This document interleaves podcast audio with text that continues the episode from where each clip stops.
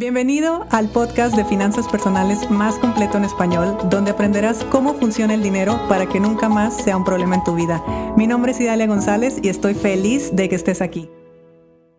Hay una historia que yo la escuché hace como un año más o menos y ahora ya la convirtieron en serie en Netflix, que por supuesto que la vi en primer lugar porque me interesaba ver eh, la historia esa que me había causado pues tanta curiosidad cuando, cuando la conocí. Y en segundo porque quería analizar el programa inconsciente de Ana. Me estoy refiriendo a la serie de Netflix de quién es Ana o inventando Ana, ahí de repente depende de tu país está el nombre, y habla de una chica rusa que se va a Estados Unidos sin ni un solo dólar en la bolsa, sin conocer a nadie y con veintipocos años de edad y llega a los círculos más altos de la sociedad de Nueva York y logra estafarlos a todos. Entonces, ¿cómo le hizo?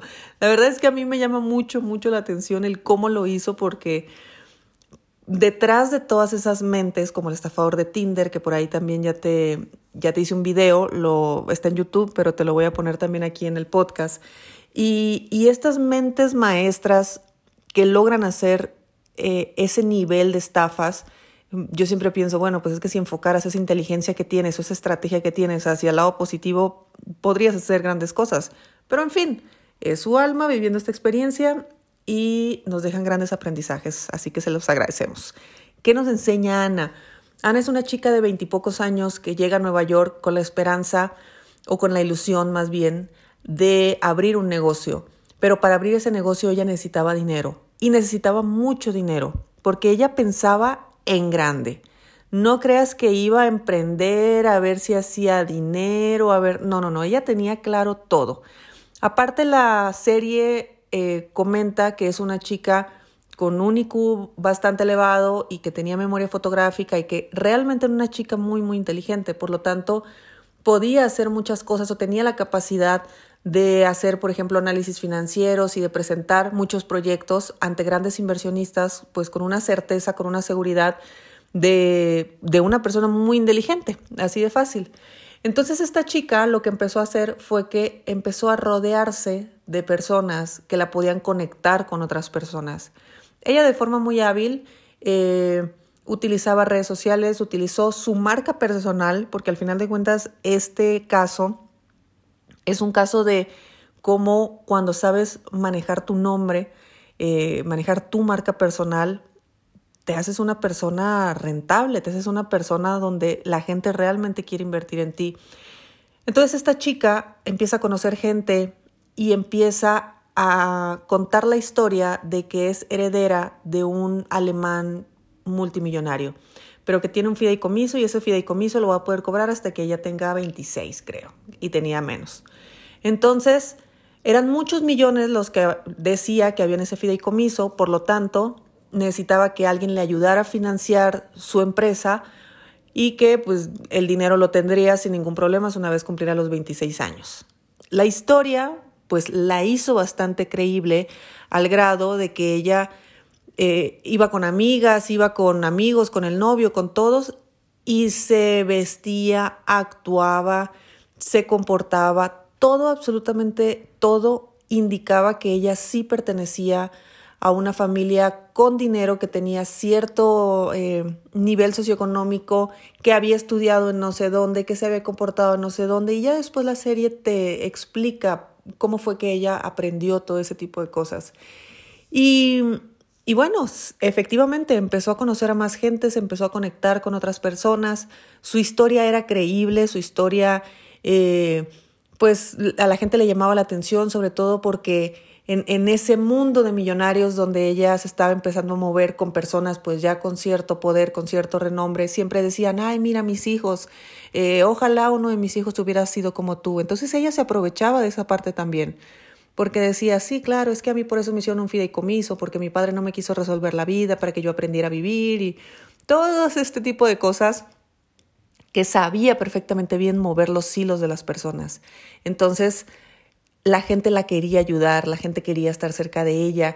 Ella presentaba su proyecto, que era una fundación y de arte y no sé cuánta cosa. Y, y wow, apantallaba a todo mundo y por supuesto que todo le abrían todas las puertas que ella quería. cómo le hacía para conseguir hospedaje, para dónde vivir, eh, cómo vestirse y todo eso, pues ahí vean la serie porque la verdad es que la chica lo hacía bastante bien. Pero ella siempre bien vestida, siempre con buena actitud, siempre viviendo en los mejores hoteles y siempre eh, pues con la misma historia. Ellas saben, ay, mi tarjeta no pasa, me prestas la tuya y así, haciendo un, toda una estrategia que de verdad véanlo. Y, y así es como ella pagaba todo. Pues bueno, al final de cuentas llegó al punto donde incluso consiguió que un banco sí le prestara ese dinero y que ella sí iba a poder realizar sus negocios y ella sí iba a poder hacer todo.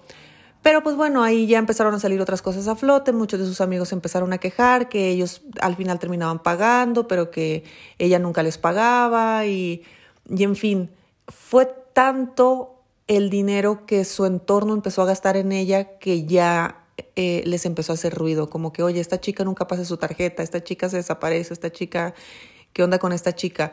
Y así fue como empezaron a denunciarlos y bueno, eso ya es otra historia. El caso es que la chica termina en la corte, termina en la cárcel eh, por fraude, obviamente, de muchos millones de dólares, la condenan, le dan eh, un tiempo dentro de cárcel y aparte le dan una unas multas, que tiene que pagar determinadas deudas y aparte multas por no sé qué cosas. Bueno, ahora vamos a lo que nos interesa. ¿Qué pasaba con esta chica? Mira que, que hubo muchas cosas que me llamaron la atención. En primer lugar, la seguridad, la certeza con la que esa chica se paraba era impresionante. O sea, si la actriz reflejó a la verdadera, era, era impresionante. Y hubo una escena en particular donde ella está acostada en una cama junto con una amiga, están descansando y la amiga le dice, es que para ti es muy fácil pensar en determinado proyecto porque tú tienes un papá que te va a heredar. Pero yo que no tengo absolutamente nada, ¿qué hago? Yo me tengo que conformar con la vida que tengo. Y Ana le contesta, tú puedes hacer lo que tú quieras. Ese es el problema de la gente, que cree que no puede. Y, fue una de las frases que más me marcó porque efectivamente ella, o sea, Ana, no tenía nada. Ella al final se descubre que su familia era una familia súper humilde, que vivía en Alemania, que no sé cuánta cosa. Y claro que no tenía ese fideicomiso, claro que no era heredera, claro que no tenía nada. Todo, todo, todo, todo había sido mentira. Ella simplemente, eh, pues era una chica común, clase media, eh, hija de trabajadores que quería estar en Estados Unidos y crear un negocio. Entonces eso me llamó la atención porque claro, en la mente de Ana sí se podía, en la mente de la amiga no se podía. Y la mente de la amiga actuaba basado en sus creencias, que no se puede, y la mente de Ana actuaba basado en sus creencias, que su creencia es que sí se puede. Entonces, dos chicas que no tenían absolutamente nada de dinero, que estaban en un país donde lo podían hacer, eh, o, donde estaban en situaciones favorables para hacerlo, una decía la vida es difícil y no, y otra decía tú ábrete el camino que se puede lograr. Eso es muy importante porque ahí te habla de las creencias que tenía ella. Ella realmente creía que sí se podía y creía que, que, que uno podía tomar esa responsabilidad. Ahora, otra cosa muy importante que, que se vio en esta serie, en, específicamente en el, en el personaje de Ana, es que ella le quitó a todo mundo sus pretextos. O sea, Ana estaba tan decidido a hacerlo, a poner su negocio, a conseguir su financiamiento y a todo, que a las personas con las que se topaba le quitaba cualquier pretexto por el cual no podían lograr las cosas. O sea, llegó el punto donde realmente era una chica inspiradora, porque no había nada que a ella se le atorara, no había nada que ella dijera no. Buscaba la manera de hacerlo, claro, a través de mentiras, a través de fraudes y otras cosas, pero su objetivo estaba claro, digo, porque no estoy romantizando su imagen, eh, al final de cuentas se cometieron delitos, pero lo que hay en su mente es lo interesante, que cuando tú te paras frente a una persona que está en la misma posición que tú, pero está haciendo más que tú, ¿por qué crees que lo atacas o por qué crees que empiezas a hablar mal de él? Porque esa persona te está quitando todos los pretextos que tú puedas tener para no hacer las cosas. Te, lo voy a, te voy a voltear la escena por si no te identificaste. Si tú estás haciendo algo importante y tus amigos te empiezan a atacar, ¿por qué crees que es? ¿Porque les caes mal? No, es porque tú estás haciendo que ya no puedan tener pretextos, porque si tú lo lograste, todo el mundo lo puede lograr.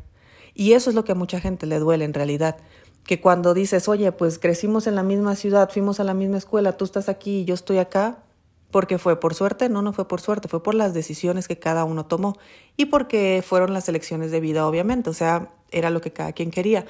Pero esta chica realmente, donde pisaba, quitaba pretextos. Era como que no se puede, claro que se puede. Y claro que tú tienes la manera y, e incluso empoderaba a la persona, a las personas. ¿Qué otra cosa se reflejó? Otro tipo de creencias que se reflejó. Se reflejó clarísimo cómo no importa el nivel socioeconómico, se tiene la profunda creencia de que una persona con dinero o que una persona con poder es una persona importante. Y una persona con dinero no es una persona importante, es solo una persona con dinero. Una persona con poder no es una persona importante, es solo una persona que tiene una alta influencia en, cierta, eh, eh, en cierto entorno. Pero siempre que nos paramos frente a alguien y creemos que esa persona es más que nosotros, automáticamente nos hacemos chicos. Entonces la estrategia de Ana fue hacerse más grande que los grandes. De esa manera los grandes se sentían intimidados y querían estar junto con ella. ¿Te das cuenta cómo nuestros papás en ocasiones nos dijeron, eh, hazte amigo de fulanito, o, es, sale, cuesta lo mismo enamorarte de un rico, enamorarte de un pobre. Claro, porque ellos de antemano tienen esa profunda creencia. O que tú te juntas con alguien porque sabes que ese alguien tiene muchos contactos y por ahí puedes conseguir trabajo y por ahí puedes conseguir tales cosas. A ver, una cosa es tener amigos porque uno es amiguero tener contactos porque uno tiene un trabajo y conoces a mucha gente, y otra cosa es el buscar esas amistades, no para ser amigos, sino por los contactos, que en cualquier caso se vale, al final de cuentas son negocios. Pero siempre pensando que esa persona que tiene influencia es más importante que tú. Y ese, esa profunda creencia es uno de los grandes errores que tenemos. No somos menos frente a alguien que tiene más dinero en nosotros, ni somos menos frente a alguien que tiene cierta influencia, ni somos menos frente al que tiene más estudios, ni somos menos frente al que tiene mejor puesto. Simplemente está en otra posición y ya, pero no es más importante. Entonces, claramente se vio en esta, en esta serie cómo ella cuando logra estafar a las personas más influyentes y con más dinero en Nueva York fue porque ella se puso en una posición mucho más elevada que ellos y se paró enfrente a ellos y les dijo, yo tengo un fideicomiso de tantos millones de dólares y a ver, ¿me vas a ayudar o no me vas a ayudar? Porque si me ayudas, yo te puedo ayudar también en esto, en esto y en esto y en esto. Claro, se fue más arriba, con un termostato más alto que las personas que ya tenían el termostato súper alto. Entonces, esas personas, aún con su dinero y aún con su poder, se achicaron y se cuadraron con la persona que tenía más dinero. Imagínate qué tan profundo está esto, porque nos pasa a todos los niveles con los amigos, con las parejas, o sea, con, el entorno cerquita, ahí en tu oficina simplemente, tú volteas a ver a tu jefe y, y de antemano crees que es más importante. No, tiene otra posición en la empresa, pero no es más importante. Entonces, eso también es una cuestión a, a reflexionar. Y bueno, la chica termina en la cárcel, le ponen, le dan una condena, no me acuerdo de cuántos años, y aparte unas multas y pagar todas sus deudas. Miren cómo es la energía tan alta, tan alta, tan alta eh, con el dinero de esta mujer que simplemente porque Netflix le compró la historia, le pagó la cantidad que ella necesita para pagar a la gente que le debe. Ya las multas y lo demás no sé cómo le va a hacer, pero que eran como 350 millones de dólares, una onda así, una cantidad eh, más o menos por el estilo. Y Netflix se la pagó o sea, ella estando en la cárcel, de todas maneras tuvo la capacidad de producir esa cantidad de dinero para poder pagar lo que se debía. Eso es tener una energía altísima con el dinero y es tener la mente súper clara y estar atrayendo realmente eh, lo que uno quiere. ¿Qué se requería? Pues se requería cambiar las profundas creencias, se requería eh, tener muy claros los objetivos y ese miedo que a veces siente la gente para hacer algo, es porque antes de dar el paso tú te sientes chiquito. Te sientes chiquito ante cualquier situación en la que estés y por la cual no estás dando el, siguiente paso. Pero mira que la chica pisaba firme ¿eh? y, y, aunque no era una serie de motivacional ni nada de eso, la verdad es que es una historia inspiradora. Eh, repito, no la quiero romantizar porque al final de cuentas, pues se estaban cometiendo ciertos delitos y, la chica ahorita está en la cárcel o ya salió, no sé, y, y otros temas. Pero de que una mente que tiene claras las cosas puede lograr lo que quiera, definitivamente. Así que bueno, esa es la historia de, de, Ana. Vean la serie. El primer capítulo está muy aburrido, yo estuve a punto de no verla, pero los siguientes capítulos ya, se, ya mejoraron bastante. Así que hay mucho que aprender de, de esta serie en particular. Por ahí también en mi Instagram está el video donde te hice el, eh, el análisis del estafador de Tinder en Instagram y en YouTube. Ve a verlo. Si no, de todas maneras yo te voy a subir el audio eh, en este podcast para que escuches ese análisis y bueno, por ahí ya, si conoces alguna otra historia, alguna serie, película que quieras que analicemos juntos, avísame y con gusto lo platicamos en este podcast. Deseo que tengas un muy feliz día y nos escuchamos mañana. Si te gustó el episodio de hoy, compártelo con quien crees que necesite escucharlo. Sígueme en mis redes sociales arroba Idalia González MX en Facebook e Instagram.